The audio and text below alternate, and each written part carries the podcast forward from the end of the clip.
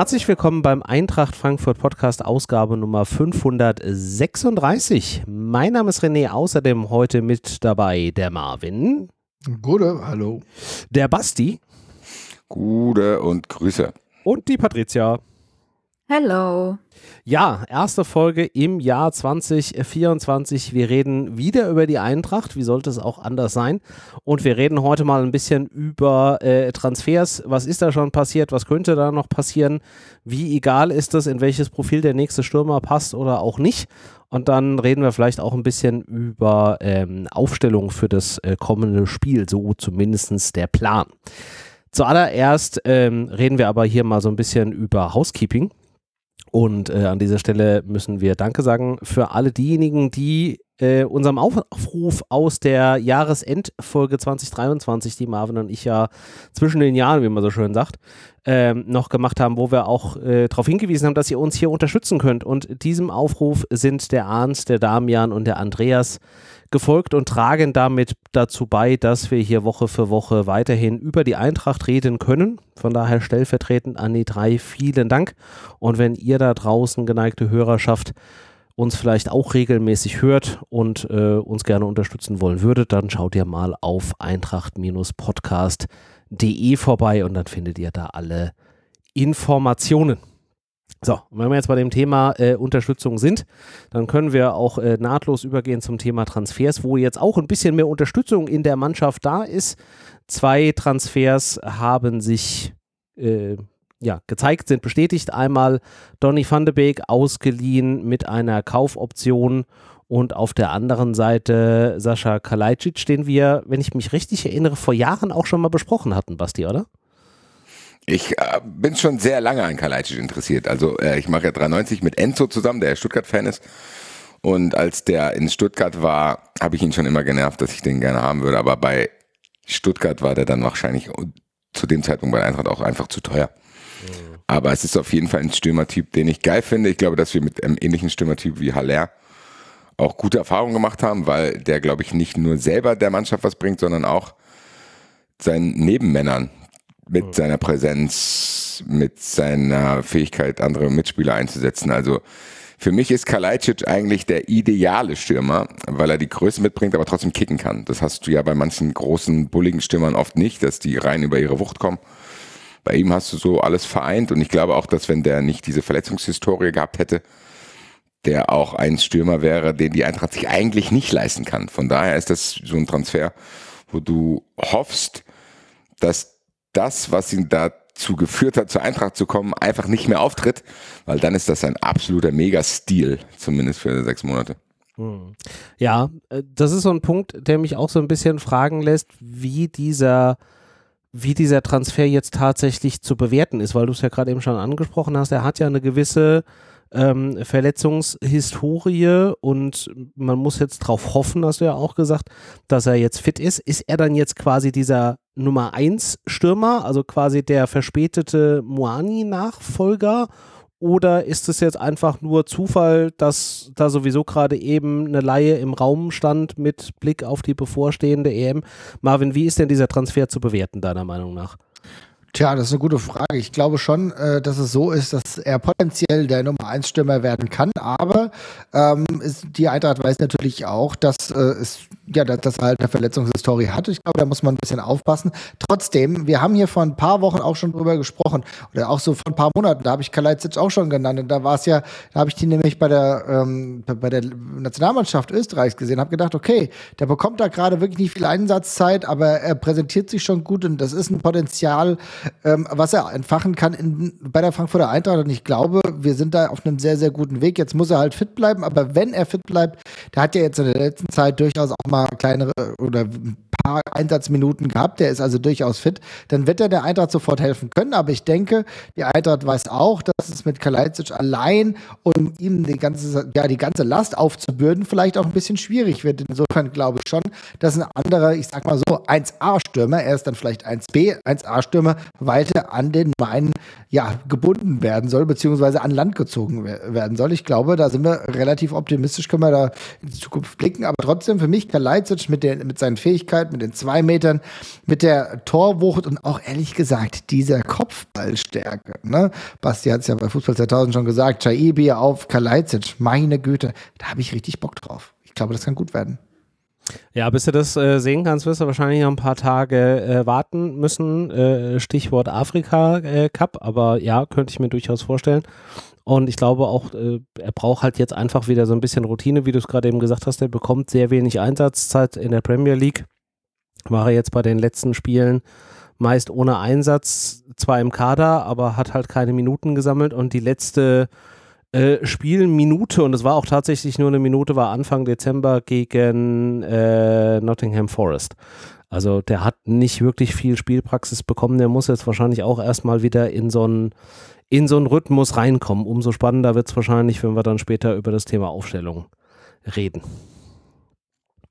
Genau, das ist der eine ähm, bestätigte Transfer und das andere ist äh, Donny van de Beek, ja auch ein Spieler, der wenig Spielzeit in der Vergangenheit jetzt auch in der Premier League bekommen hatte, ähm, den wir jetzt bis zum Saisonende ausgeliehen haben, der von sich selbst sagt, er ist eher so 8er, 10er Position. Er könnte zwar auch die 6 spielen, aber das wäre jetzt nicht so sein ähm, äh, präferierte äh, Position. Meiner Meinung nach auch so eine Kategorie Transfer, in denen die Eintracht normalerweise wahrscheinlich nicht rankommen würde. Oder wie siehst du das, Patricia? Nee, genau. Ich glaube, wenn es da nicht so einen, ich sag mal, Karriereknick gegeben hätte, dann wäre der auch nicht bei der Eintracht. Aber das ist auch vollkommen okay. Die Eintracht kennt sich ja aus mit solchen Transfers, mit damit Spieler wieder aufzupäppeln, beziehungsweise ähm, ja zu ihrer alten Stärke zu verhelfen. Mhm. Ähm, deswegen glaube ich, ist das echt eine gute Sache. Äh, kann mir vorstellen, dass das jetzt so ein bisschen dauert, ähm, vor allem, weil es bei ihm ja nicht so klar ist, wie du es eben schon angesprochen hast. Er sagt, er kann so eine Zehner, Achter Rolle bekleiden, kann auch eine Sechser Rolle. Also, ne, das ist so eine, das ist wieder so ein relativ variabler Spieler, was zumindest das, das zentrale Mittelfeld angeht.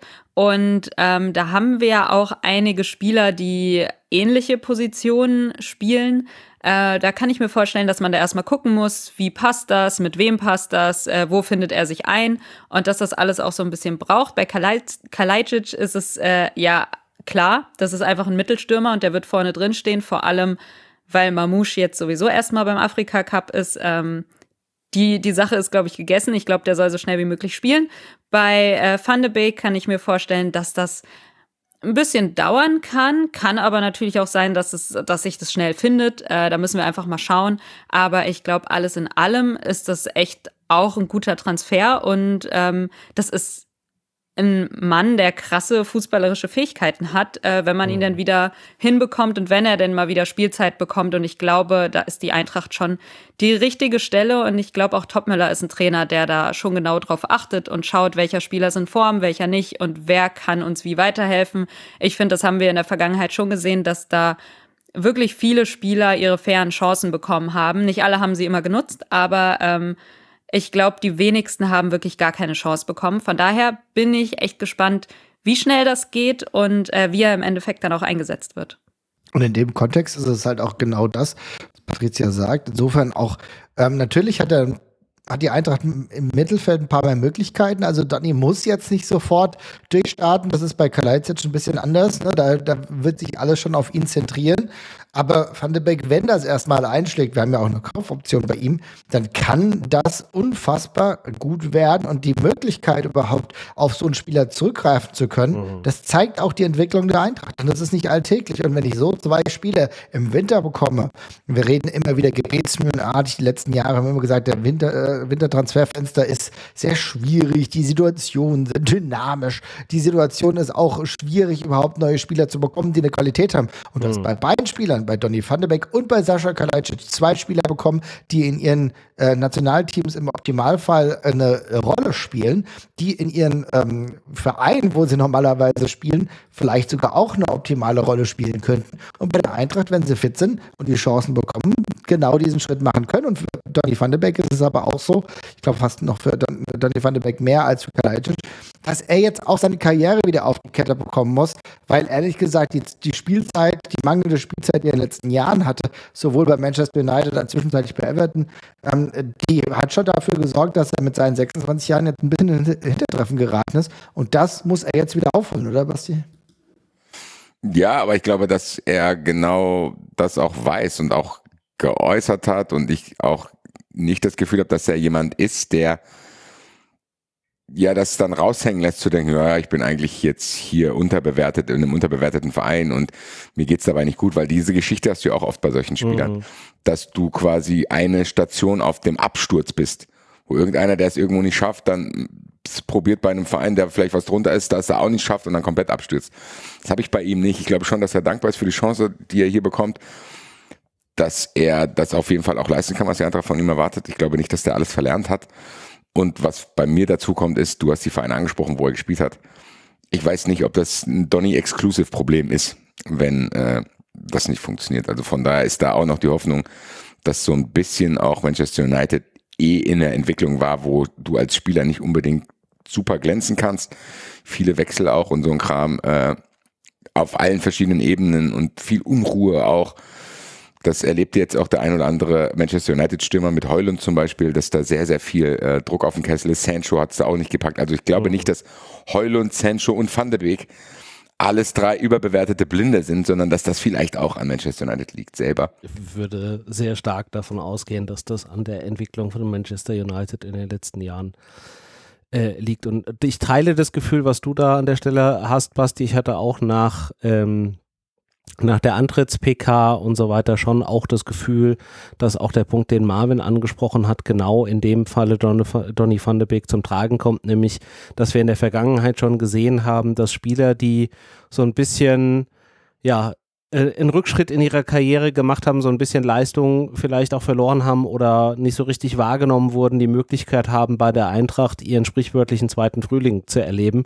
Und ich glaube auch, dass das ein Grund mit war, warum am Ende er sich da für Frankfurt entschieden hat. Weil ich glaube, da hätte es im Zweifelsfall auch noch andere Kandidaten äh, gegeben. Ich glaube auch, dass hier diese elementare Angst, die jeder Eintracht-Fan in sich trägt, dass ein geiler Spieler dann auch direkt wieder abhaut, vielleicht hier sogar ja ein bisschen weniger da ist. Also dass du das Gefühl hast, dass wenn es hier klappt, er dann auch zu schätzen weiß, dass es klappt und nicht mhm. sofort wieder diesen Move macht zu sagen, okay, ich gehe jetzt wieder zu einem Verein Kategorie Manchester United und zieht es jetzt da nochmal durch, sondern dass man vielleicht das Gefühl hat, vielleicht bleibt er zwei, drei Jahre. Und ja. äh, wenn der einigermaßen wieder in Form kommt, dann ist das ein absoluter Gewinn, weil ich weiter in der Meinung bin, ähnlich bei Bakalaitis und du hast es auch schon gesagt, René, so einen Spieler kriegst du normalerweise nicht. Du kriegst den ohne diesen Karrierekrieg einfach nicht. Patricia hat es ja auch ausgeführt. Das ist einfach ja, das ist auch wieder ein Stil, wo du sagst, mhm. okay, die Chance hat sich aufgetan durch die negative Entwicklung, woher die auch immer kommen. Und deswegen kannst du probieren, an einen Spieler rein, ranzubekommen, äh, ranzukommen, der eigentlich mehr Qualität hat, als du als Verein vielleicht irgendwie sonst bekommst. Ich liebe es, dass die Eintracht den bekommen hat. Und ich liebe auch, dass er eine Kaufoption im Vertrag hat. Und äh, ich freue mich unglaublich. Für mich fühlt sich das ganz anders an. Alles, was wir hier besprechen, fühlt sich ganz, ganz, ganz anders an als alles vor der Saison. So, das ist wie ein neuer Saisonstart, ein neues Jahr, eine neue Eintracht. So, das ist wirklich krass, weil die Leute, die schon da sind, auch auch geil sind. So, es war ja immer dieser Ärger, da fehlt nur dieses eine Puzzleteil und vielleicht noch ein anderes halbes Puzzleteil in der Innenverteidigung oder vielleicht auf den Außen. Und jetzt hast du so das Gefühl durch die Entwicklung von den Kunku auch, dass du eine absolute Baba, Baba, Baba, komplette Startelf im Kopf hast, die dann vielleicht nach dem Afrika Cup mal spielt, wo du jetzt mittlerweile schon gar nicht mehr weißt, wen lasse ich überhaupt draußen. Ja. Weil, ich meine, wir werden jetzt durch den Afrika Cup vielleicht trotzdem Donny van de Beek früher reinwerfen müssen, als ihm und uns das lieb ist, weil Skiri halt nicht da ist. Und Aber wenn Skiri mal wiederkommt, also ich wüsste heute nicht, wie das zentrale Mittelfeld bei Eintracht aussehen soll, weil ich will, dass sowohl Götze als auch Van de Beek, als auch Skiri, als auch Larsson spielen. Und ich bin sehr gespannt. Also, das ist jetzt nicht mal eine Entscheidung, wo du sagst, ja, das geht schon klar in die Tendenz. Nein, eigentlich kannst du für jeden einzelnen von den Vieren sehr, sehr starke Argumente finden, die dafür sprechen, dass er in die Startelfen muss. Und das ist, ich bin unglaublich hyped bei Van de Beek. Und äh, wie Marvin es gesagt hat, es war jetzt nicht die äh, Prioritätenposition, aber durch den Afrika Cup ist sie es zumindest wahrscheinlich Temporär. kurzfristig schon. Mm, ja, ja, sehe ich ähnlich. Patricia, du wolltest noch was sagen.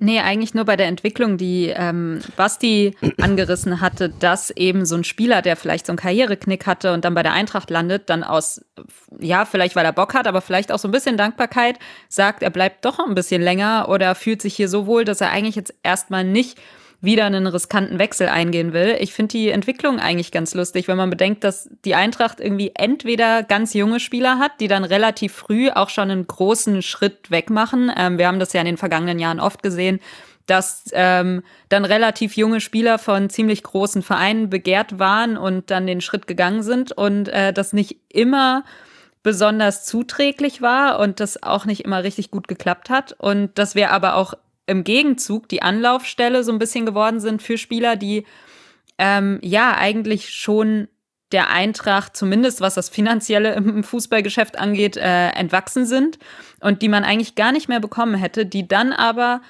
äh, genau die Eintracht als einen Verein ansehen, wo sie das Gefühl haben, sie können noch mal in die Spur kommen beziehungsweise ihre Karriere irgendwie doch noch mal ähm, ich will jetzt nicht sagen retten, so dramatisch ist es jetzt auch nicht, aber ne, nochmal einfach äh, ein bisschen pushen.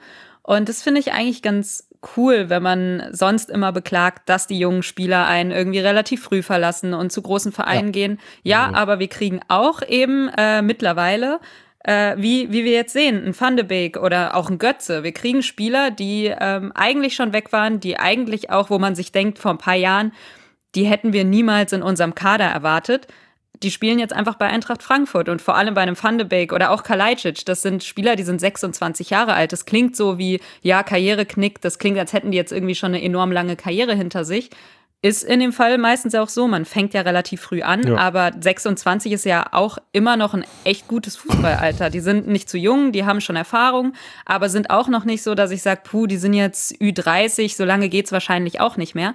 Ähm, das ist schon echt gut und ähm, eine erfreuliche Entwicklung. Das wollte ich eigentlich nur gesagt haben. Ja, finde ich auch ganz wichtig, dass du das nochmal wiederholst, also wie die Entwicklung vorangegangen ist, beziehungsweise nochmal sagst, wie die Entwicklung vorangegangen ist, dass wir eigentlich wieder immer wieder ein kleines neues Level erreichen. Und ich glaube, das muss man sich mal vergegenwärtigen, in welchem Regal wir gerade unterwegs sind.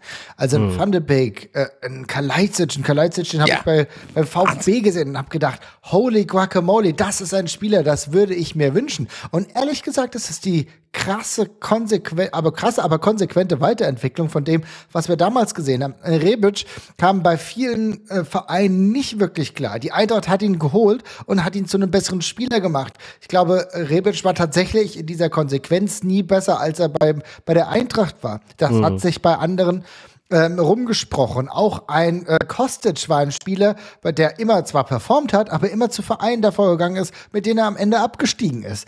Kostic hat bei uns nochmal den nächsten Lieb gemacht, war einer der wichtigsten Spiele für den, äh, für den ähm, Sieg, den wir dann im Europacup errungen haben. Also das, und auch das spricht sich rum, dass da nochmal der zweite Frühling von einem Kostic kommt. Und das wissen natürlich Spieler, die ein Niveau haben und die sagen dann, die Eintracht, da sehen wir, Karriereknick, kann aber da wieder gut funktionieren. Und das ist eine Arbeit, die die Eintracht in den letzten Jahren groß gemacht hat. Und ich freue mich, dass wir solche Spieler jetzt überhaupt haben und dass die bei uns die Möglichkeit haben, vielleicht wieder aufzublühen.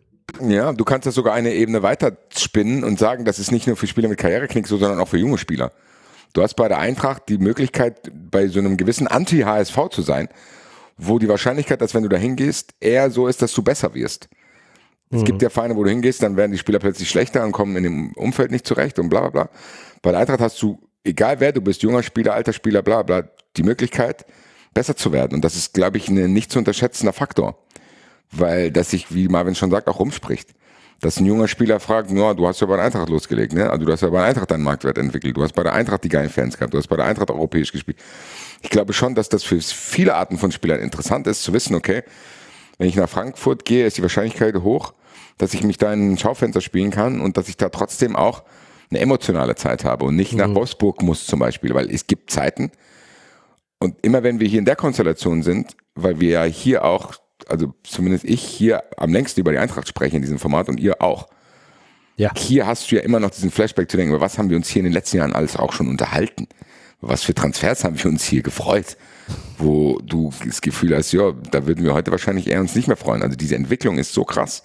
Hm. Und immer wenn wir in dieser Konstellation reden, merke ich das am allermeisten, weil das so ein bisschen dann auch so einen weiteren Blick drauf wirft, dass du das Gefühl hast, die Eintracht ist echt ein Verein geworden, wo die Spieler besser werden. Du musst dir keine faulen Eier mehr einkaufen, weil du kein Geld hast, sondern du kannst wirklich mitmischen und hast dann solche Transfers auch wie Muani für 100 Millionen. Du hast Haller, Jovic, Rebic hat Marvin angesprochen. Also es sind unglaublich viele Beispiele mittlerweile, die halt dazu führen, dass wenn, keine Ahnung, Hugo Larsson auf dem Markt ist, der sagt, ja, dann gehe ich halt zur Eintracht, weil ich werde hier nicht eine Karriere mit Martin Fenin oder Belaid machen, sondern ich mache hier eine Karriere wie, keine Ahnung, andere Leute vor mir. Und das ist wirklich, wirklich krass. Und das ist teilweise auch so, dass man das noch gar nicht so rafft, dass wirklich diese Art von Spielern hier spielen. Hm. Ja, also da sprichst du was, da spricht ihr was sehr Wahres und sehr Wichtiges an. Wir sind halt mittlerweile wirklich sowohl für die Fußballer, die sich entscheiden müssen, wo ihre Karriere im zweiten Schritt irgendwie hingeht, als auch die, die sich vielleicht entscheiden müssen, wo vielleicht die Karriere im ersten Schritt hingeht, ein, ein guter Anlaufpunkt, weil wir, wie du Basti es angesprochen hast, die Emotionen haben, weil wir die Fans haben, weil wir es in den letzten Jahren immer wieder geschafft haben, in verschiedensten internationalen Wettbewerben zu spielen, weil wir uns aber auch in der Vergangenheit gerne mal im nationalen Wettbewerb bis ins Finale irgendwie durchgearbeitet haben. Also du wirklich diese Aufmerksamkeit hast und durch diese Kombination von von jungen Spielern, aber auch erfahrenen Spielern, die natürlich auch voneinander profitieren, was du so vielleicht jetzt auch in anderen Vereinen nicht hast.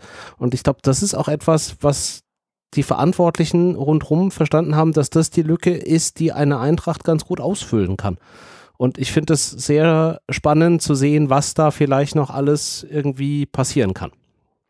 Weil wir sind ja auch Stand heute erst an Tag 9 des Transferfensters. Das hat ja noch ein paar Tage. Da kann ja noch was passieren. Aber wir sind alle schon, äh, ich merke es, relativ beruhigt an Tag 9 und das ist doch auch mal schön. Also ich finde, das ja, glaube ich jetzt auch relativ wichtig, dass das jetzt schon passiert ist, dass du weißt, wir haben den Stürmer, dass du einen Van de Beek hast, wo du drüber gehypt sein kannst und ähm, es sind ja auch noch andere Dinge passiert, über die wir äh, reden werden. Also es ist schon einiges passiert in diesem Wintertransferfenster. Und mir persönlich und meiner Psyche, glaube ich, tut es auch gut, dass das jetzt schon passiert ist und mhm. wir uns nicht irgendwie bis Ende Januar ähm, hier durchmogeln müssen und äh, eigentlich nur spekulieren, was kann passieren, was wird passieren. Hoffentlich klappt das, hoffentlich geht der Transfer durch und ähm, das ist schon, jetzt kann man sich irgendwie zurücklehnen und gucken, was passiert noch. Ähm, aber ich bin aktuell jetzt, wie es ist, schon mal ziemlich zufrieden und kann sagen, was bisher passiert ist, ist echt gut und macht Hoffnung und alles, was jetzt noch kommt, ist so ein bisschen, ja, vielleicht so eine Kirsche auf der Sahnetorte obendrauf, weil es gibt ja auch noch ein bisschen was zu tun. Also so ist es nicht. Aber ja. alles in allem bin ich jetzt schon relativ entspannt. Vor allen Dingen nach, nachdem, wie das ja. losging auch. Ja. Als du diese Dorosinmi-Sache hattest und du gedacht hast, ich glaube jetzt an gar nichts mehr. So, die haben mhm. ein Jahr Zeit, sich vorzubereiten und dann platzt diese Geschichte und stehst dann im neuen Jahr da. Ich habe wirklich gedacht, okay, ich lasse es sein. Ich gucke mir alles an und gucke, was passiert. Ja, ich war auch ehrlich gesagt bei Doro Simni nie überzeugt. Und da bin ich ehrlich gesagt froh, dass die Eintracht Abstand davon gehalten hat, dann am Ende. Denn ähm, also auch Gift Orban, der gar, gar, gar keine gute, so richtig gute Hinrunde dann gespielt hat, der auch ja zwischenzeitlich verletzt war, als auch Doro Simni, also alles so zwei Spieler, ja, die haben Potenzial und ich glaube, Doro Simni wird irgendwann noch explodieren, aber zuletzt war er halt auch einfach verletzt. Und dann, dann hast du dir gedacht, okay, was Basti andeutet, ist das wirklich deren einziger Shot, ist das wirklich die Überlegung Richtung Winter? Und da hast du echt schon gezittert verändert. Und dann zum Glück kam es jetzt anders. Ähm, was ich aber noch ganz kurz auch ansprechen will, was mich übrigens auch sehr, sehr beruhigt, ist die Tatsache, dass wir mit anderen Spielern verlängert haben. Und da muss ich ganz ehrlich auch hier in diese, in diese Runde reinbrechen und sagen, dass Robin Koch jetzt ja, den ja, Vertrag ja. verlängert hat. Ey, das wird unser nächster Kapitän 2027 ist für mich eine richtig geile Nummer.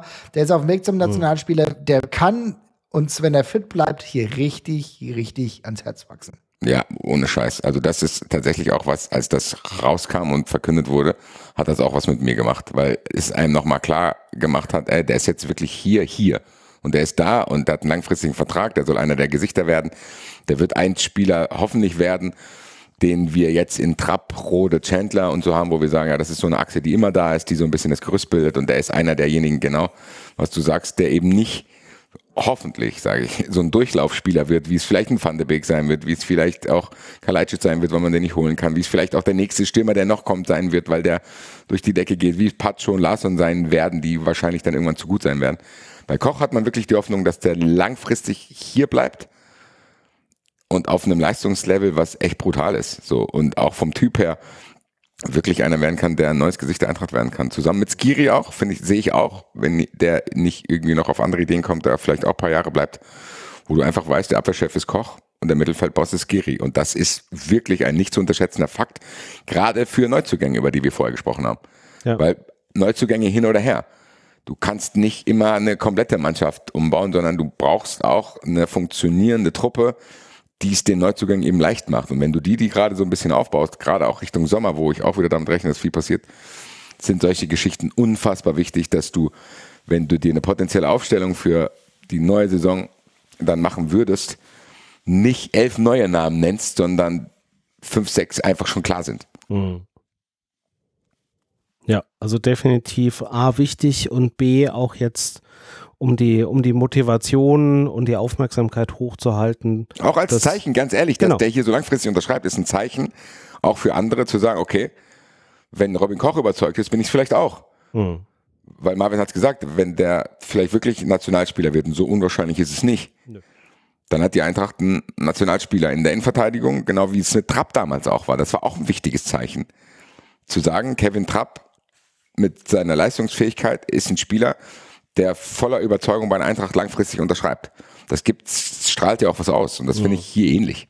Zu wissen, okay, das ist nicht so, ja, wie guck mal, wie die Eintracht sich entwickelt oder nicht. Ich bekenne mich dazu. Die Verantwortlichen scheinen mir einen Plan aufgezeigt zu haben, der einen Verein vorsieht, der meinem Leistungsniveau entspricht. Und das kann nur ein gutes Zeichen sein, wenn sich jemand wie Robin Koch überzeugen lässt und äh, einfach Bock hat, auch hier Teil des Ganzen zu sein, weil das halt, wie gesagt, auch für die Dinge, die da noch vielleicht kommen, wichtig ist. Weil am allerwichtigsten ist halt das Gerüst und nicht jeder neue Neuzugang, sondern dass das funktioniert. Und mhm. ja, ich habe ich hab mega Bock, ehrlich gesagt, weil ein paar von euch haben es jetzt hier auch schon angeteasert. Es kann ja sogar sein, dass noch ein Stürmer kommt und das wäre für mich dann die ultimative Beruhigung. Und wenn dann noch ein Innenverteidiger auch kommt, dann wäre es die für Marvin auch und dann können wir uns zusammen hinlegen und schlafen. ja, hast du, hast du recht, auf den warte ich noch, mein Lieber, denn es ist und bleibt für mich so, da kann immer noch was passieren. Es kann auch sein, dass der eine oder andere einfach noch nicht fit ist, einfach vielleicht sich verletzt, ähm, vielleicht auch mal gelb gesperrt ist. Genau für solche. Situationen, Formschwankungen, ist auch vollkommen in Ordnung. Ne? Wir dürfen nicht vergessen, äh, William Pacho ist jetzt erst ein halbes Jahr bei uns und spielt eine brutale Hinserie, so mhm. dass jetzt andere schon wieder die Finger sich ähm, nach ihm lechzen, schon Bock haben, ihn zu verpflichten verpflichten. Es kann sein, dass ein Robin, ähm, dass ein Robin Koch sich vielleicht noch mal verletzt. Das ist, all, ne, ist alles möglich. Und dafür brauche ich ein Backup, wo ich sagen kann, ah, da habe ich keine Qualitätseinbußen oder wenig. Und das ist ganz gut. Wir haben mit Smolcic einen akzeptablen Spieler, aber vielleicht noch mal ein Niveau drüber. Das wäre tatsächlich das Optimal. Hm. Und das hoffe ich. Darauf hoffe ich. Ja, da ist ja auch durchaus ein, ein Name mit Aurel Amenda von den Young Boys Bern schon irgendwie auf dem Zettel, wo man ja zumindest, was so die Gerüchtelage hergibt, sich mit dem Spieler wohl grundsätzlich irgendwie einig ist und äh, der abgebende Verein jetzt auch nicht so komplett abgeneigt, die aber halt ihrerseits wieder die Schwierigkeit haben, dass die quasi auch erstmal irgendwie einen Ersatz bräuchten. Also das klingt jetzt eher danach, als wenn das jetzt irgendwie noch ein paar Tage dauert und jetzt nicht quasi der nächste Transfer ist, der morgen verkündet wird. Aber ich glaube zumindest, was man da so wahrnehmen konnte und ich zumindest kann den Spieler nur anhand dessen beurteilen, was man äh, den einschlägigen Pressen und äh, vielleicht einem YouTube-Video entnehmen kann, scheint es doch ein durchaus geeigneter Kandidat zu sein. Und dann, Basti hat das ja schon angesprochen, Stürmer. Und da sind ja gleich zwei Namen, glaube ich, im, im Gespräch, oder? Wie war da der, der Stand, Herr Marvin? Sie sind doch hier Experte. Oh, jetzt habe ich mich äh, ent, nicht entmutet. Äh, ja, da hast du natürlich vollkommen recht. Also Carlo Muendo, das ist natürlich ein Spieler, über den wir jetzt auch beim Fußball 2000 schon geredet haben. Etikite. Äh, warte mal, jetzt habe ich es falsch ausgesprochen, oder? Nee, Etikite. Ja, ja, fast. Also äh, ich werde es noch lernen, insbesondere wenn er dann zu uns kommt. Natürlich zwei Spiele ähm, von einer herausragenden Güte. Mir würde Kali Muendo aufgrund der Tatsache, dass er gerade voll im Saft ist, in der Liga schon regelmäßig äh, scored. Bei Start Renn spielt er aktuell, wird mir ein bisschen besser gefallen ähm, über äh, Hugo äh, vom äh, PSG. Von PSG haben wir ja schon mal gesprochen im Sommer und da war es ja leider so, dass es nicht geklappt hat. Das, hat, das war ja so ein bisschen die Optimallösung äh, für den Moani-Transfer ähm, den Ersatz. Aber schauen wir mal, was da passiert. Ich bin eigentlich relativ optimistisch, dass überhaupt an dieser zweiten Lösung gearbeitet wird. Und das ist natürlich das Signal in die richtige Richtung, damit man irgendwann ähm, ja vielleicht noch relaxter sein kann. Patricia, was würdest du dann sagen?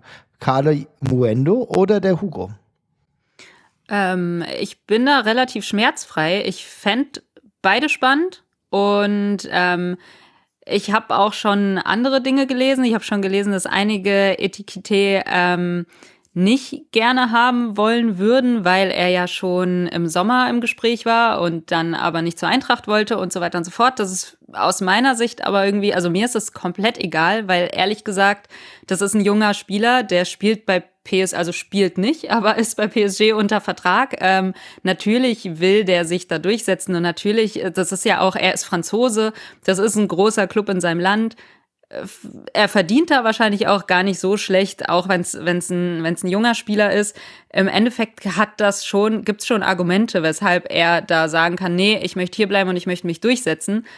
Dass das dann nicht geklappt hat und dass er sich dann vielleicht im Winter doch umorientiert, ähm, finde ich erstmal nicht schlimm. Und äh, von daher würde ich ihn auch weiterhin mit offenen Armen empfangen. Ich fand schon im Sommer, äh, dass das ein Spieler ist, der ähm, tendenziell gut passen könnte, auch, auch so längerfristig gesehen. Ähm, aber Kalimendo genauso. Also wie du gesagt hast, der ist voll im Saft und sehr, sehr gerne. Zuletzt äh, habe ich gerade auf Twitter gelesen, dass er gesagt hat, dass er sich freut äh, zu den Transfergerüchten zur Eintracht, dass sich so ein äh, großer Club für ihn interessiert.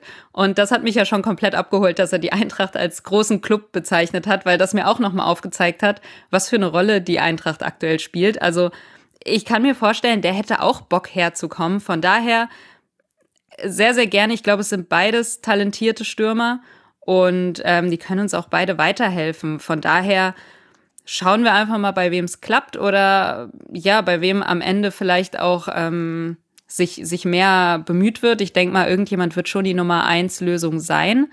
Ähm, und dann schauen wir mal, ob es überhaupt bei einem klappt. Wir haben es ja auch schon äh, im Sommer gesehen. Es kann auch sein, dass einfach mal kein Stürmer kommt.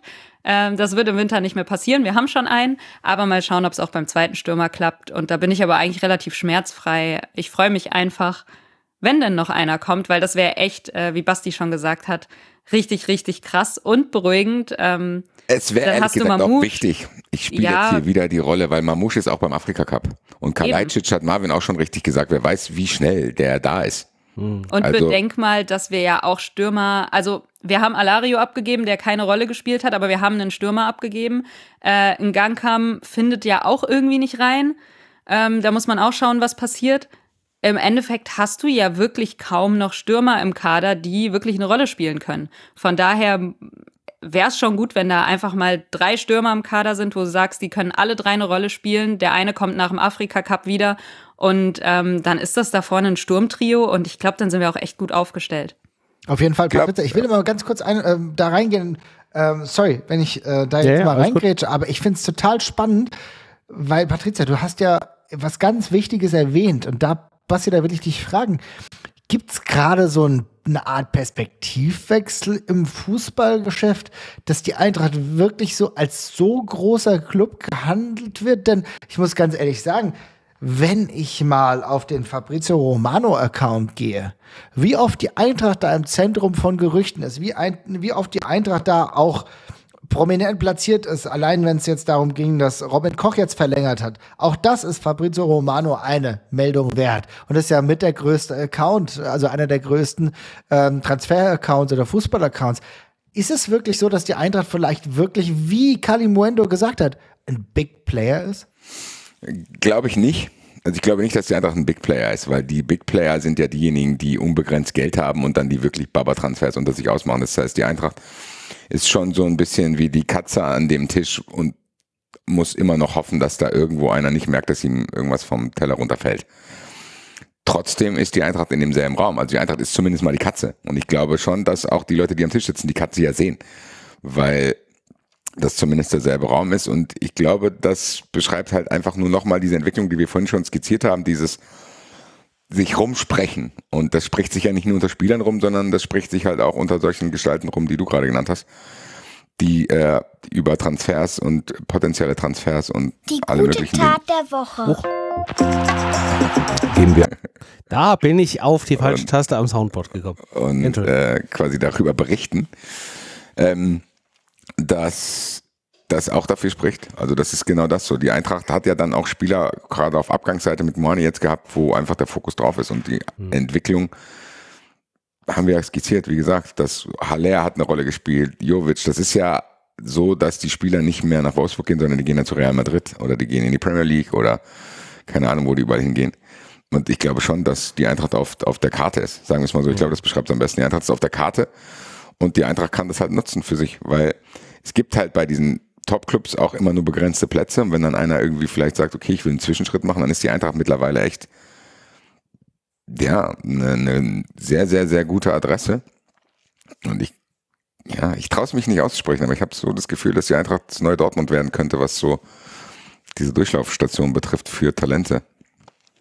Was krass wäre, ehrlich gesagt. Es ist aber auch gerade ein wirklich guter Zeitpunkt, um genau da reinzugehen, weil es Ja. andere noch nicht akzeptieren oder was heißt nicht akzeptieren, aber die Rolle noch nicht einnehmen. Ne? Und Dortmund, wir haben ja äh, auch mit ähm, Chris Michel darüber gesprochen, offenbar so ein paar Schwachpunkte gerade haben. Patricia, da wäre es natürlich total geil, da reinzugehen. Ne? Auf jeden Fall. Also ich bin immer noch nicht so weit, dass ich die Eintracht irgendwie auf einer Stufe mit Dortmund sehe, aber. Nee, nee, nee, nee, nee, nee, nee, nee. Das äh, will ich auch hier korrigieren nochmal. Dass ich äh, sage überhaupt nicht. Und Jahre entfernt und wirklich auch Finanzdimension entfernt. Nicht, dass jetzt irgendeiner das denkt. Ich sage nur, dass wenn die Eintracht, um in einem Katzenbild zu bleiben, Dortmund, es kann passieren, dass Dortmund irgendwann in naher mittelfristiger Zukunft kurz von diesem Tisch aufsteht und die Katze den ganzen Teller fressen kann. Das kann passieren. Ich sage nicht, dass das passiert. Und Dortmund ist immer noch die Katze und Dortmund sitzt an dem Tisch, aber es kann passieren. Wenn das war ein guter du, Vergleich. Wenn du von irgendjemand den Teller klauen kannst, dann ist es Borussia Dortmund, weil wenn die sich jetzt mit Terzic und dieser Scheingeschichte vielleicht verkalkuliert haben sollten und sich vielleicht nicht für die Champions League qualifizieren, dann glaube ich, dass die verwundbar sind zumindest. Also ich glaube nicht, dass die Eintracht Favorit in diesem Boxkampf ist, aber die Eintracht, ja, Lucky Punch geht immer. Ja, da wäre der Satz hingegangen tatsächlich. Also ich hätte gesagt, dass ähm, die Eintracht, dass ich sie nicht auf dem Niveau von Dortmund sehe, noch nicht. Wer weiß, was sich in zehn Jahren da tut, aber äh, aktuell noch nicht. Aber wie du gesagt hast, die, die strugglen schon ganz schön hart gerade und ähm, das ist eine gefährliche Situation für, für den BVB und da kann so ein Club wie die Eintracht auf jeden Fall von profitieren, wenn es auch irgendwie kurzfristig oder einmalig ist. Das kann aber auch schon in, in gewissen Punkten äh, irgendeine Europa League, ähm, Champions League Quali, so Dinge. Äh, das kann im Club wie der Eintracht natürlich helfen, selbst wenn das irgendwie ein einmaliges Ding ist, was du mal in einer Saison ähm, ja vom Teller gesnackt hast, wie du jetzt sagen würdest. Ähm, das, das kann schon echt sein und da sollte man natürlich auch ein Auge drauf haben. Also Ich glaube ehrlich gesagt Ne? ganz kurz, dass das auch schon passiert ist. Ich glaube zum Beispiel, dass Borussia Dortmund sich ärgert, dass sie Hugo Larsson nicht bekommen haben. sollten also- sie auch. So, ja. Ja. Und ich glaube auch, dass das ein Spieler war und ist, den die auf, auf der Karte hatten, den die wahrscheinlich jetzt nicht mehr bekommen. Weil ich glaube, dass der bessere Angebote haben wird als von Dortmund. Und wenn ich aktuell Berater wäre, weiß ich nicht, wenn ich jetzt einen Prospect, jungen Spieler hätte, wo schicke ich den hin? Ich würde den wahrscheinlich momentan eher zur Eintracht schicken, weil in Dortmund nicht ganz klar ist, wo die Reise hingeht. Kannst du halt in Dortmund ich glaube, das ist das größte Problem. Dortmund weiß momentan nicht, was sie sind und was sie sein wollen. Und wir haben Ich eine fühl mich- relativ lass klare lass uns mal- Vorstellung. Ich fühle mich unwohl mit diesem, weil das ist, das ist auch völlig übermütig. So, das war einfach nur so ein Ges- Gefühl, was ich hatte und eigentlich ist Christopher Michel daran schuld, Marvin. Du hast die Aussage am Montag auch von ihm mitbekommen, als er Ja, gesagt toll. hat, Dortmund ist verwundbar. Und seitdem ist das in meinem Kopf. Das wäre, ohne Christopher Michel wäre das gar nicht in meinem Kopf. Das muss da wieder raus, weil das ist völlig unrealistisch. Er kann froh sein, wenn sie sich auf dem Niveau, auf dem sie gerade ist, stabilisiert. Also Ich nehme alles wieder zurück. Ja, aber ich weiß gar nicht, ob, also ich, vielleicht ist oh, Dort, Dortmund jetzt. der, Scheiß mal auf Dortmund. Dortmund der, der falsche Verein, aber ich glaube schon einfach, dass das Momentum da gerade auf unserer Seite ist. Ich meine, wir hatten es vorhin gesagt. Weiß ich nicht, ganz kurz. Ich spiele jetzt hier die Matthias Sammer. Ist es nichts? Die Eintracht hat Glück gehabt. Marvin hat nämlich vorhin im Halbsatz auch gesagt, wir haben Glück gehabt mit Kalajdzic und das ist auch Glück. Ja, natürlich Was, ist das. Ist das, das ist Glück, Glück, dass er verfügbar war. Die Eintracht hat das schon auch verbaselt, ehrlich gesagt. Und wenn diese Dorosimni-Sache so gelaufen ist, wie sie gelaufen ist, dann, ja. das ist teilweise auch schon nicht so gut gelaufen. Und die Eintracht, ja. natürlich ist die Eintracht Sechster. Aber die Hinrunde ist auch noch gar nicht vorbei. Und wenn du jetzt wie erwartet, zu erwarten ist, in Leipzig verlierst, kannst du auch Neunter werden. So, dann bist du nach der Hinrunde Neunter. Das ist schon wieder was ganz anderes. Da war auch viel Glück auf dem River dabei bei diesem Poker-Gamble. Und es kann auch wenn wir jetzt hier darüber reden, Richtung Dortmund das zu gehen, was unglaublich unrealistisch ist, selbst wenn ich das jetzt hier reingebracht habe ins Game, es kann auch in Richtung Werder Bremen gehen, ganz schnell bei der Eintracht. Wenn du eben mal zwei, drei Transfers eben nicht gut machst und einen Transfersommer hast, der nicht so geil ist, liebe Grüße nach Gladbach, dann kann es ganz, ganz schnell wieder in diese Region gehen. Das will ich hier trotzdem auch nochmal sagen, bevor wir jetzt hier irgendwann in zwei, drei Jahren enttäuscht sind, dass die Eintracht nicht äh, Dortmund angegriffen hat.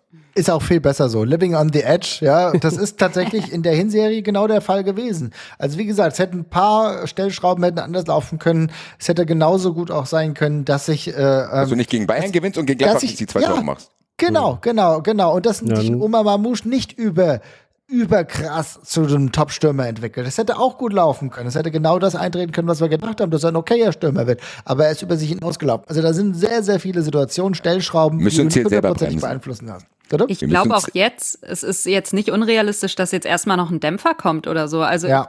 so gehypt, wie wir jetzt gerade sind, ich ja, bin mir trotzdem beruhigen. dessen bewusst, dass eine Rückrunde jetzt vielleicht auch erstmal, oder was heißt Rückrunde, ne? Also der Restart der Bundesliga plus äh, die Rückrunde, die jetzt ansteht, dass das da vielleicht erstmal noch gar nicht so rund läuft und noch gar nicht so toll wird, wie wir uns das jetzt irgendwie ausmalen, von wegen, weil wir einen Stürmer haben. Ich ja. sehe das irgendwie eher mittellangfristig. Klar, ein Kalajdzic ist jetzt nur ein halbes Jahr da erstmal. Ähm, aber alles andere ist ja auch, andere Spieler haben wir ja, wie wir jetzt besprochen haben, länger bei der Eintracht. Und ich glaube, da muss sich auch vieles noch finden, entwickeln und so weiter und so fort. Es kann natürlich jetzt irgendwie sein, dass wir die ersten Spiele echt krass performen und dann passiert, reitet man auf so einer Welle. Das kann passieren, muss aber nicht. Und dann kann es sein, dass man dann wieder hier sitzt und sagt, hm, das war irgendwie auch noch nicht. Ah ja, da muss irgendwie noch was passieren und ach, das muss ich noch finden. Und dann sind wir wieder in dieser Stimmung, hm, weiß nicht, aber so richtig geil war es noch nicht. Und das kann passieren und dessen bin ich mir bewusst. Aber ich wähle jetzt extra, mich zu freuen auf die Rückrunde, weil wir eben geile Transfers getätigt haben und ich will einfach sehen, was in dieser Mannschaft steckt. Dass das nicht sofort zum Vorschein kommt, kann natürlich sein, das kann passieren und das ist auch gar nicht so unrealistisch. Sehr gut. Also dann wirklich Dortmund wieder vergessen, auf die Basics gucken und dann aber natürlich, René, du scharst wahrscheinlich schon mit den Hufen, weil in Sachen Abgängen, da muss ja auch ein bisschen was passieren, ne? In Sachen Abgängen muss ein bisschen was passieren und da ist ja schon zumindest ein Stück weit äh, was passiert. Also Alario haben wir jetzt zumindest von der Payroll und so wie ich das verstanden habe, ist da ja auch noch eine, eine kleinere Ablösesumme ähm, äh, geflossen. Ähm, Marcel Wenig haben wir verliehen nach Nürnberg mit Kaufoption. Der spielt wahrscheinlich in dem ganzen Transfergame gerade eher so eine untergeordnete Rolle. Ähm, was noch auf der Liste ist, ist Rafa Boré, der aktuell nach Bremen ausgeliehen ist, der aber auch gerne irgendwie dauerhaft wechseln würde. Und dann ist ja noch so ein bisschen die Frage, was passiert mit anderen Spielern, denen man Chancen gegeben hat, sie aber nicht genutzt haben oder wo man einfach aufgrund von Spielpraxis vielleicht irgendwie eine Laie irgendwie anstreben müsste, könnte, sollte. Ähm, was ist denn so eure Gefühlslage? Was würde denn da auf der Abgangsseite noch passieren oder sollte sinnvollerweise noch passieren? Basti, mach du mal. Das war jetzt eine sehr lange Frage. Was genau willst du wissen? Wer soll noch gehen? Ja, ach, ich tue mich da immer so ein bisschen schwer, aber ich glaube, es gibt ein paar obvious Picks. Also ich glaube, dass Hauge ein Kandidat ist, der noch geht, weil er auch, glaube ich, viel Gehalt frisst. Hm. Bei Jakic halte ich mich persönlich zurück, das müsst ihr besprechen, weil den würde ich nicht abgeben. Gerade jetzt, wo Skiri beim Afrika Cup ist, ist Jakic eigentlich meiner Meinung nach der einzige Sechser, den wir noch haben. Prove me wrong, je nachdem, was mit Rot ist. Also ich weiß nicht, ob ich Jakic jetzt schon abgeben würde. Es kommt ein bisschen auf ihn auch an. Smolcic hat Marvin genannt, das kommt ein bisschen darauf an, äh, ob ein neuer Innenverteidiger kommt und wie er seine Rolle sieht, weil er sich ja auch schon geäußert hat, dass er gerne mehr spielen würde, was man absolut verstehen kann. Mhm. Kann vielleicht den Gangkampf verleihen, weil es momentan überhaupt nicht läuft und Dino Topmüller überhaupt nicht auf ihn steht. Auch wenn ich hier auch sagen würde, das würde ich nicht machen. Ich habe lieber einen Stürmer zu viel im Kader, der dann im Training halt rumgurkt und ja, von mir aus auch gar nicht zum Einsatz kommt, aber ich habe ihn halt lieber sicher. Und äh, ansonsten war es das, glaube ich, aber auch schon. Hm. Gehen wir es doch mal einzeln durch. Ich glaub, Oder Aronson verleihen noch. Also bei Aronson muss ich sagen, da ist mir in der Hinrunde ziemlich klar geworden, dass ich persönlich, und das ist nur meine Meinung, ihm den Sprung in die Profimannschaft der Eintracht komplett, also wirklich als Stammspieler überhaupt nicht zutraue. Ja, nicht zum Ich habe dann, dann irgendwie, irgendwie ist da bei mir sowas in der Hinrunde runtergekommen, wo ich ihn jetzt nicht mehr in die Kategorie geil, ich will mal gucken, ob der irgendwann mal wirklich abgehen kann, sondern das ist für mich einfach ein American Aydin Rustic. Oh. Ja, also ich glaube, Aronson ist eine ganz klare Nummer, weil der auch viel Potenzial hat. Der hat uns auch ein bisschen Geld gekostet und da ist es so, dass wir natürlich auch hoffen, dass er sich noch durchsetzt mit 20 Jahren. Ist es bestimmt ein Spieler mit einem Haufen Potenzial. Ich sehe es aber genauso der muss für mich verliehen werden. Der lass den mal in die belgische Liga, Liga ja. gehen, lass den mal nach Holland gehen, lass den ein Jahr, vielleicht auch anderthalb Jahre diese Chance ergreifen. Der muss jetzt regelmäßig spielen, der wird jetzt in einem noch dichteren Mittelfeld noch weniger Chancen bekommen bei mhm. der Eintracht. Und ehrlich gesagt, die Chancen, die er bekommen hat, und er hat gar nicht so wenige bekommen, die konnte er für mich nicht ausreichend äh, gewinnbringend einsetzen. Da waren ein paar ganz gute Bälle dabei, aber das reicht nicht. Holge ist tatsächlich ein Spieler, bei dem ich auch nicht glaube, dass das jetzt in der Kürze der Zeit jetzt noch was wird. Ehrlich gesagt glaube ich, dass das gar nichts mehr wird. Dementsprechend muss man sich auch da Gedanken machen. Ja, ansonsten, ja, Jakic, wenn er gute Angebote bekommt, dann ist es leider so. Ich finde ihn total cool ich mag ihn auch als Typ, der auch uns in gewissen Situationen echt helfen kann, weil er vielleicht auch mal so ein kleiner Arschtrittspieler ist, aber auch da wird es natürlich für ihn sehr, sehr eng. Nandi Collins ist ein Spieler, über den ähm, ja, haben wir ja schon mal ganz kurz gesprochen, ein Spieler, der braucht äh, Einsatzzeit. Da war ja mal ein polnischer Erstligist dran. Ähm, und wenn das klappt, dann hoffe ich, äh, dass das, äh, dass er da wirklich auch hinverliehen wird. Und Smolcic ist auch so ein Spieler, bei dem ich glaube, Verkauf wäre vielleicht die wichtige und richtige Sache. Und dann, ja, da bin ich gespannt, ob Patricia noch mehr hat. So, jetzt habe ich den Unmute-Button gesucht. ähm, nee, eigentlich nicht. Ich will es auch nicht nochmal wiederholen. Ich gehe da eigentlich voll mit, mit dem, was ihr gesagt habt. Ähm, bin gespannt, wer denn noch geht. Ich glaube auch nicht, dass ähm, wir alle verleihen werden, aber der ein oder andere wird sicherlich noch gehen oder ja, vor allem verliehen werden. Bin gespannt, wer es ist, aber von den Namen her gehe ich eigentlich jetzt mit euch mit. Die, die ihr genannt habt, hätte ich jetzt auch rausgepickt, dass die vielleicht doch noch mal es irgendwo anders probieren könnten, wo sie dann auch Einsatzzeiten bekommen, weil bei der Eintracht sehe ich es auch aktuell gar nicht bei dem Kader. Klar, Afrika Cup, da sind jetzt drei Spieler weg und es sind auch drei wichtige Spieler, aber selbst da ähm, sehe ich jetzt nicht unbedingt viel, viel Hoffnung für die genannten Spieler, dass sie da jetzt irgendwie den Durchbruch schaffen, beziehungsweise ähm, ja, sehr, sehr viel Spielzeit sehen.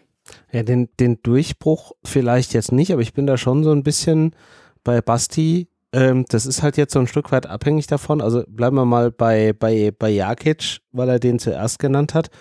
Ähm, du hast auf der Position halt aktuell jetzt irgendwie in Larson, ähm, wo du jetzt auch nicht weißt, wie konstant das jetzt ist, weil der Kerl ist halt einfach saujung. Ein Rode steigt jetzt irgendwie im Januar erst wieder so richtig ins Training irgendwie ein. Den kannst du jetzt auch nicht mit voller Zeit rechnen. Und selbst wenn er fit ist, kannst du den wahrscheinlich nicht mit voller Zeit rechnen. Und du musst halt zumindest jetzt erstmal diese vier Wochen Afrika Cup irgendwie ähm, betrachten.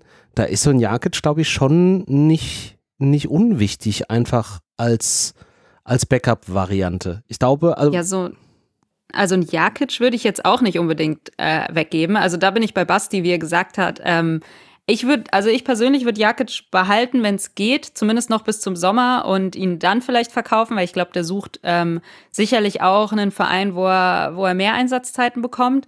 Ähm, wenn er da jetzt Angebote hat oder unbedingt im Winter gehen will, finde ich, sollte man ihm jetzt auch keine Steine in den Weg legen. Aber hm. äh, alles in allem kann ich mir vorstellen, dass er auf jeden Fall eine Hilfe ist. Er hat ja auch äh, die ein oder andere äh, Spielminute gesehen bei der Eintracht zuletzt. Und vor allem, äh, wie Basti gesagt hat, das ist mit der einzige Sechser, der noch im Kader übrig ist. Plus, der kann ja auch äh, mehr oder weniger auf anderen Pers äh, Positionen eingesetzt werden. Und ja, es ist ein Spieler, der beschwert sich nicht viel. Der ist äh, wirklich, also ich finde es auch charakterlich top, ehrlich gesagt. Der hat die ja. letzten Jahre immer so ein bisschen diese Joker-Rolle gehabt und ähm, war immer da, wenn man ihn gebraucht hat, hat sich damit auch ähm, ja mehr oder weniger zufrieden gegeben, muss er ja wohl, aber hat jetzt irgendwie nie schlechte Stimmung gemacht oder so und dann auch immer in so gut es ging seine Leistung erbracht, wenn er denn mal spielen durfte. Von daher, das ist für mich so ein Spieler, den würde ich, wenn es geht, auch noch halten bis zum Sommer, weil ja, wie gesagt, relativ variabel, immer da, wenn man ihn braucht. Ich glaube, das ist so eine, das ist ein richtig, richtig guter Ersatzspieler.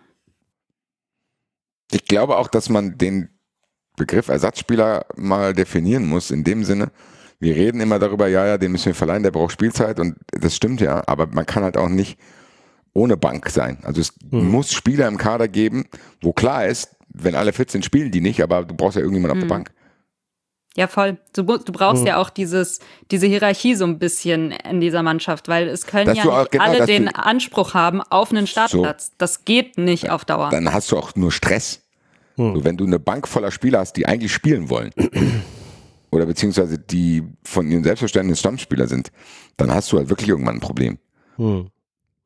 Also entweder du brauchst diese, diese jungen Spieler, die rangeführt werden. Da musst du halt auch mal immer schauen, sind die denn dann schon so weit, um direkt eine Hilfe zu sein, wenn sie dann, weil ein Ersatzspieler muss ja dann auch da sein, wenn er gebraucht wird. Das ist jetzt nicht dieses, ach ja, der äh, kann aber noch nicht so gut, weil der hat noch gar keine Erfahrung. So, da muss man halt immer schauen, ist das jemand, der sofort da ist, wenn man ihn braucht?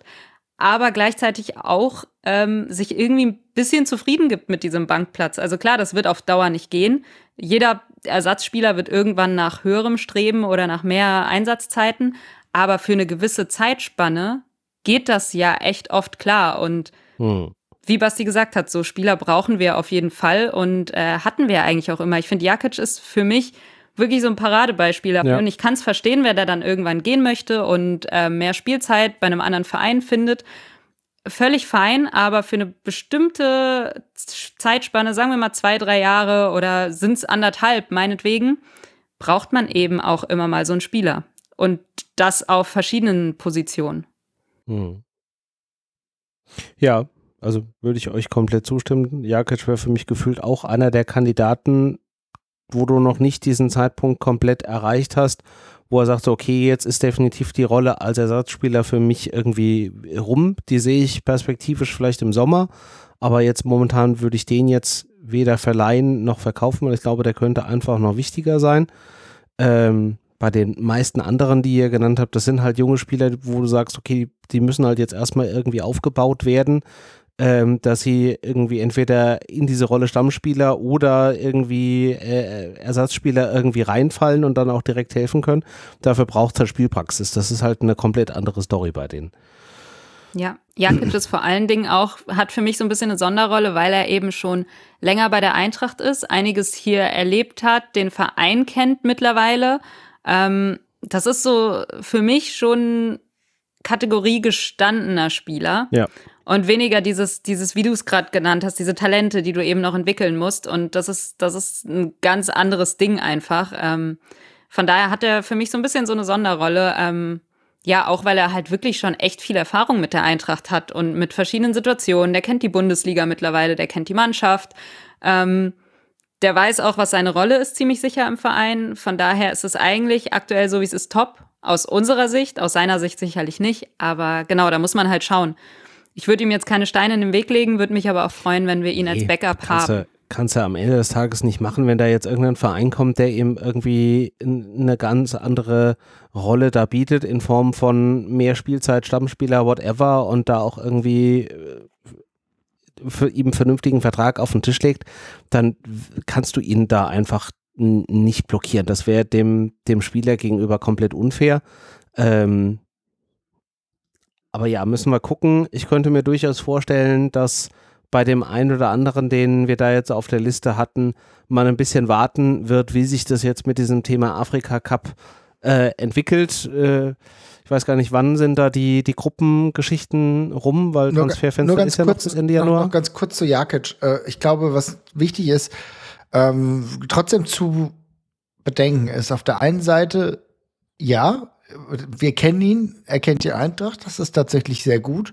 Es ist trotzdem ein Spieler, der potenziell auch zur Nationalmannschaft ähm, dazugeholt werden will und vielleicht auch die Euro in Deutschland spielen will. Na, das darf man nicht vernachlässigen. Also wenn Ja. es die Möglichkeit gibt für ihn, dann, ähm, dann, dann muss man ihm diese Option auch lassen. Es ist, zeigt übrigens auch, dass ein guter Verein wie der VfB Stuttgart an ihm interessiert war, zumindest. Das heißt natürlich, dass er über gewisse, auch, auch von, von anderen auch äh, schon gewert, gewertschätzt wird, dass es ein Spieler ist, der eine Qualität hat. Trotzdem glaube ich übrigens auch, dass ein Christian Jakic auch ein Glas-Ceiling hat, wo ich glaube, das geht über ein gewisses Niveau nicht drüber. Das heißt also, wenn die Möglichkeit nicht besteht, dass er wechselt, und dann bin ich sehr froh, dass er da bleibt.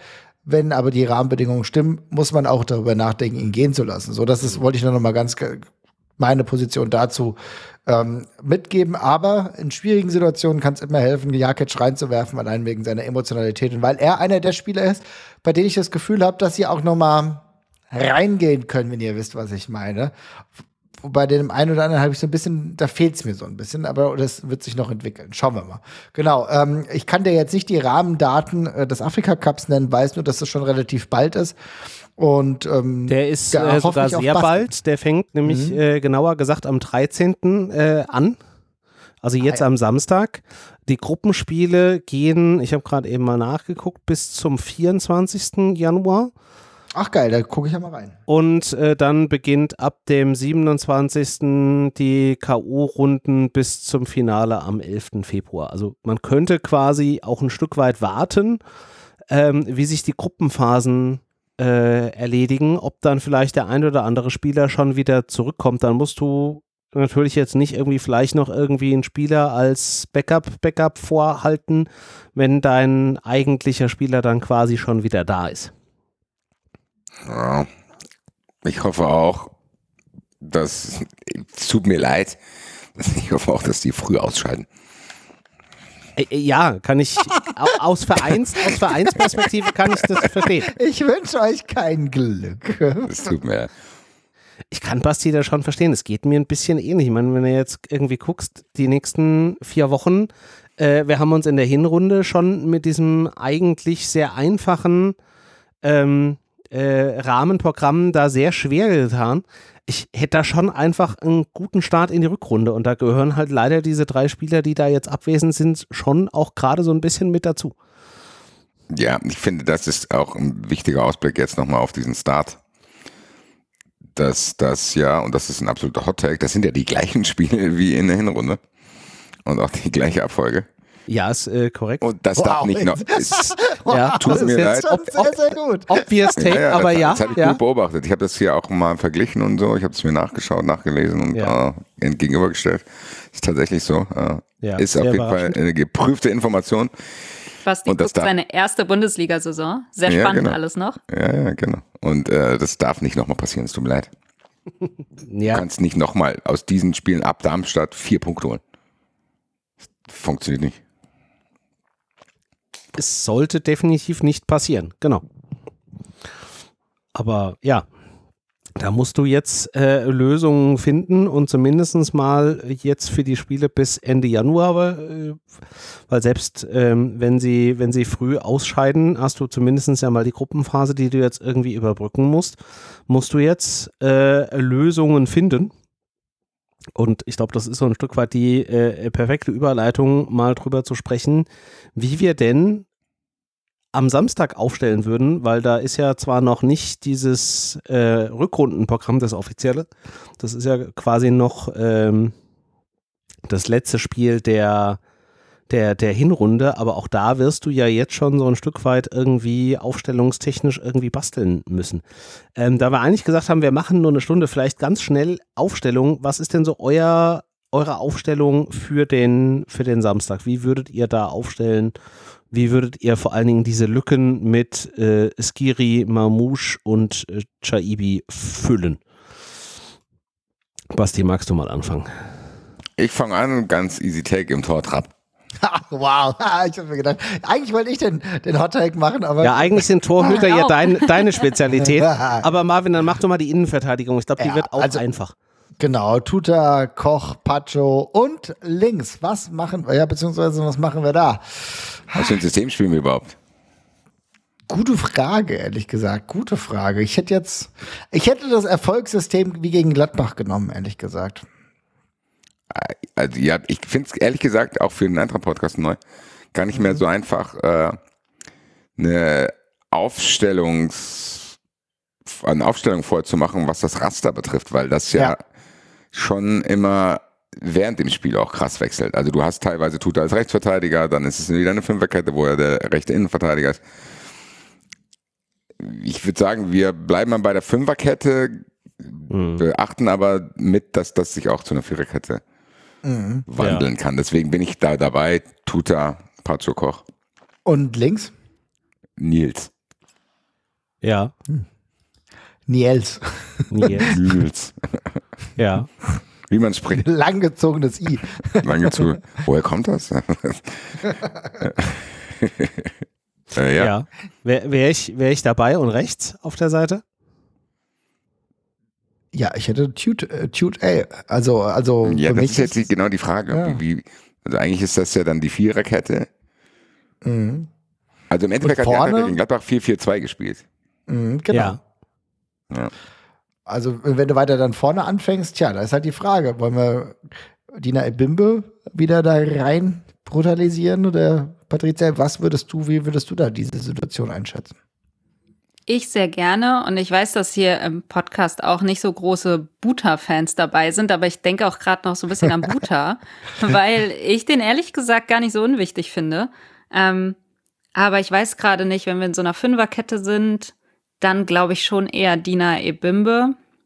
Ja. Ja, ich glaube, ich würde Dina Ebimbe reinnehmen. Auch wenn ich hier trotzdem noch mal eine Lanze für Buta brechen müsste, aber das an anderer Stelle. Okay. Bin auch bei Bimbe rechts. Und weiter geht's mit Larson und Larson ist, glaube ich, safe. Und dann ist die spannende Frage, wer daneben? Für mich ist es Götze Götze. vielleicht? Für mich Ja, auch. Hat mir eigentlich auch in dem, in dem Spiel, was er da daneben dran gemacht hat, sehr gut gefallen. Dann ist halt wiederum die Gegen Bayern spannende. gut die- auch. Ja, ne? ja, ja. Dann ist halt die Frage, was machst du weiter vorne? Für mich ist es Van de Beek, Knauf, Kalajdzic. Mhm. Knauf hatte ich schon da stehen. Du wirfst quasi beide, beide Neuen direkt rein. Wüsste nicht, wen sonst. Ist auch so ein Ich bisschen überlege gerade auch. Musst du machen, musst du machen. Also musst, Knauf hat sich das verdient. Äh, Ja, Knauf ist safe, ist, Ja. safe für mich, aber ja, du hast halt ansonsten nicht wirklich Alternativen gerade, ne? Nee, musst du. Also du merkst dementsprechend, wir reden über Transfers und merken, ja, wenn wir dann da offensiv aufstellen, dann ist es tatsächlich auch so. Ne? Ich meine, äh, JB ist weg, Ma- Mamouche ist weg, äh, dann müssen wir tatsächlich auch genauso aufstellen. Dann ist Kalajdzic jetzt schon derjenige, der sofort das Vertrauen bekommt. Dementsprechend Ja. umso besser, wenn die Eintracht da mit einem zweiten nochmal nachballert. Aber das ist dann die Aufstellung. Ich glaube, es gibt gar, gar, gar keine Alternativen, außer Ich wir wollen jetzt Ja, es sind so, es sind so Smolle in den Sturm. Es sind so, es sind so Flickaufstellungen. Also du könntest jetzt auch sagen, du lässt einen Buta anstatt einem Ebimbe spielen und lässt Ebimbe eher in der Mitte spielen, dann hast du Das noch hätte eine ich Lücke jetzt gesagt. gefüllt. Ich glaube, dass Wollte das, weil wir, weil wir in Leipzig spielen, wahrscheinlich die wahrscheinliche Variante ist, weil da, glaube ich, die Ausrichtung defensiver sein wird. Und vielleicht haben wir sogar nicht äh, auf links den Kunku, sondern Philipp Max, weil er defensiv ein bisschen stärker ist. Hm. Und ähm, ja, dass du Buta Max auf den Außen hast, die Dreierkette, dann Götze Larsson und äh, vorne Ebimbe, Van de Beek hinter den Spitzen und Kalajdzic vorne. Daran führt ehrlich gesagt gar kein Weg vorbei. Was soll denn sonst machen? Ja. Fällt nicht sein. Ich finde Dann auch, lässt er halt ich- Knauf wieder außen vor, ne? aber der kann Ja, ja, ich glaube, dass- eingewechselt das halt. Wir müssen ja auch noch irgendwen bringen. Ja, ich glaube auch, dass das halt daran liegt, dass wir dann auswärts in Leipzig spielen. Ich glaube, wenn wir jetzt gegen Darmstadt Ja. starten würden, wäre eher die Knauf-offensive Variante der Fall. Also ich kann mir schon vorstellen, dass Ebimbe der Zehner sein wird, der mit Van de Beek.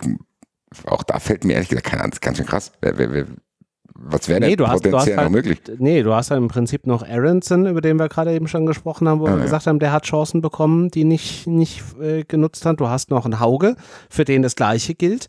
Und für die Komplettoffensive, also Sturm, hast du Nacho Ferry oder Ngangkam. Alles jetzt nichts, was mich jetzt irgendwie gerade wahnsinnig ruhig schlafen lassen würde. Ja. Leider Gottes. It is what it is. Vielleicht startet ja auch Kalimuendo oder dann. Keine Ahnung. Werden wir sehen. Ja, maybe. Naja, das glaube ich nicht mehr. Ja, könnt, Genau. könnte ein, bisschen, könnte ein bisschen knapp werden. Also Ebimbe, Van de Beek und Kalajdzic wäre quasi unsere Offensive. Klingt jetzt auch nicht so schlimm. Klingt jetzt nicht so schlimm. Ich habe nur gerade noch äh, hier die, die Ersatzbank äh, durchgeklickt. Die klingt natürlich dann halt nicht mehr so geil. Ach, naja. It is what it is. Ich meine, diesen Afrika-Cup können wir jetzt nicht auf der Eintracht abwälzen und sagen, ja, da wurde ein Fehler gemacht, sondern das ist halt so. Nee, Ja, mein Gott. Das betrifft ja auch andere Vereine noch. Das Letzt, vielleicht nicht so krass wie die Eintracht. Das knallt schon echt hart bei uns rein, weil das halt wirklich drei Leistungsträger aus der Hinrunde waren. ja. Ähm, aber nun gut, so ist es jetzt halt. Du hast halt jetzt Spieler, die eben aus diesen Ländern kommen, die aber auch gut performen. Dann lass sie jetzt ihren Monat da spielen und hoffen, dass sie sich nicht verletzen. Und dann, ähm, es ist ja auch erstmal nicht gesagt, dass die alle, alle kommen sowieso nicht ins Finale. Es sind ja drei verschiedene Länder. Das heißt, äh, im Endeffekt kann Ja. es ja sein, dass einer zurückkommt. Logik Podcast Fußball, äh, ja, Lo- Logik Podcast Eintracht Podcast. Ja, So. Hat, hat Leipzig wenigstens, Halbfinale. äh, ist Haidara wenigstens auch beim Afrika-Cup zum Beispiel? Das ist eine gute Frage. Als wenn ich mich mit Spielern aus Leipzig beschäftigt hatte. I don't know. Wenn du mir sagst, für welches Land der spielt, dann kann ich ja das vielleicht sagen, weil die Länderliste Mali, ist ja oder? offen. Mali ist er. Ähm, also die spielen zumindest, aber ob der da mit dabei ist? Dann wird er mit. Sicherheit auch. Stimmt. Wird ja. er schon. Nee, nee, also hier, wir sind in Mali, wir haben so viele gute Spieler. Also, also also ich bin jetzt nicht so sicher, ob du jetzt hier, ja, das ist, du machst da ein paar gute Spiele, aber das ist auch nur die Bundesliga, ja. Diesen also, einen wir aus haben, immer der noch Bundesliga, Mali. den brauchen wir nicht. also hier, Aus, nee, also ausgerechnet den. Den, den lassen wir weg. das, ich glaube, Chance ist relativ hoch. Ja, okay. Ja. Also Mali ist auf jeden Fall dabei. Ja, gut. Ein schöner Sendungstitel. Mali ist dabei. Mali ist dabei. Dann hätte ich jetzt gern noch ganz schnell Ergebnistipps von euch und dann entlasse ich euch in die Nacht. Oh Marvin, fang du mal an. macht mich schon wieder so wütend. Ich hasse Spiele gegen diesen Verein. Es ist so Ja, unangenehm. wir alle. Wir alle. Wir alle. 2-2. 2-2. I can live with that. Basti. Die Eintracht verliert 3-1. Soll ich ja sagen. Da ist, Danke. da ist er wieder. Alles ist du willst doch, dass ich gehypt. das Spiel tippe. Ich verstehe. Man, man freut sich ich- über ich- alles. Seit ihr mich hier so nett aufgenommen habt im Eintracht-Podcast, frag, werde ich hier immer Woche für Woche nach Tipps gefragt. Ja. Und dann tippe Also ich, Woche für dann krieg Woche ich, würden wir dich fragen, wenn du Woche für Woche dabei wärst, aber das ist ein anderes Thema. Also, ich werde hier immer tipp doch mal. Und dann von Anfang an bekomme ich von euch als auch von den Hörern Held, wenn ich tippe. Ja, ist richtig. Kriegst eigentlich Weil- immer aufs Maul. Dann frag doch einfach anders und sag, was wünschst du dir? Und sag nicht, tipp das Spiel. Ja. Die, da ist die Frage auch falsch formuliert. Ich, ich, ich frag dich, ich So, frag dich Leute, demnächst noch. Schreibt uns mal, ob, ob der René einfach immer die Fragen falsch formuliert. Vielleicht Genau. Frag's daran. Liegt es an Basti oder liegt es an René? Schreibt es mal in die Kommentare. Ja, mach mal. so, Patricia, du musst noch tippen. Man tippt nicht gegen die eigene Mannschaft. Yo, Digga, dann frag mich nicht. Aber jetzt, jetzt bin ich halt verunsichert. Soll ich jetzt sagen, was ich mir wünsche oder soll ich jetzt sagen, Ja, was ja. Siehst du, René, was du anrichtest? das Ihr habt die gesagt, die Frage ist Nur falsch formuliert. Nicht Leute ich. hier zurücklassen. Nein, ich will Patricia nicht verunsichern. Du sollst schon tippen. Mach. Also so wie in der Vergangenheit auch. Okay, ähm, Trotzdem die ja, ne? Zweifel. Ja, trotzdem. Ah, okay. Nee, also ich habe halt ein scheiß Gefühl auswärts in Leipzig. Was soll ich sagen? Ja. Ähm, ich, also die Eintracht macht ein Tor, aber ja, komm, 1 zu 2 verliert die Eintracht halt in Leipzig jetzt. Aber ich würde es mir natürlich anders wünschen.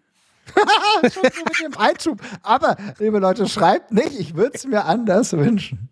Ich weiß auch nicht, ob es meine Premiere ist, hier das erste Mal gegen die Eintracht zu tippen, weil ich das, habe jetzt immer habe ich das versucht. Gefühl, ich bin da dran schuld. Nee, das Ding ist, Bist du ja auch. Immer wenn ich denke, die Eintracht verliert, tippe ich so ein Unentschieden, weil ich denke, naja, komm, du kannst ja jetzt nicht sagen, die verlieren. Und jetzt habe ich, ich glaube, es ist meine Premiere, aber ich bin mir auch nicht sicher.